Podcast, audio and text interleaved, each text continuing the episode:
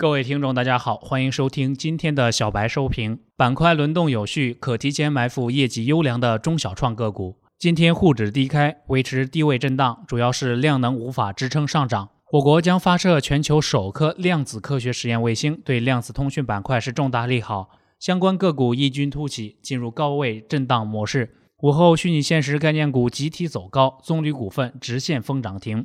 券商股也有一波拉升，但对整个盘面来说影响有限。沪指全天在零轴之下运动，属于对指标的修复。截止下午收盘，沪指报收于三千零五十三点九二点，下跌六点七七点，跌幅为百分之零点二二。沪指最近两周都维持在三千点上方做震荡，彰显了强势特征，对于市场做多的情绪也有很大的感染。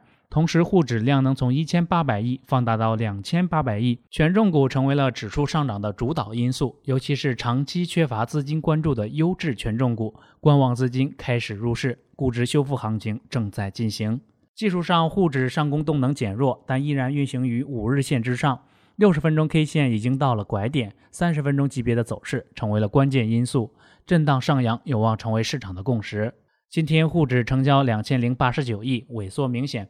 个股分化较大，操作难度开始加大，市场震荡是可以理解的，毕竟压力是明摆着，因此不宜追高，可适当高抛，等跌下来之后再进行买入。现在板块轮动有序，中小板和创业板盘中经常会有上攻的动作。良性轮动下，市场整体表现依然强势，但轮动格局下也不宜过度追涨，而是应该注意提前埋伏那些还未启动或者涨幅相对较小的个股。股市有风险，投资需谨慎。以上信息仅供参考，盈亏自负。本节目由北京公牛财富科技有限公司制作出品。最及时的 A 股信息速递，最独到的股市新鲜评论，小白快评，您每日的免费资讯快餐。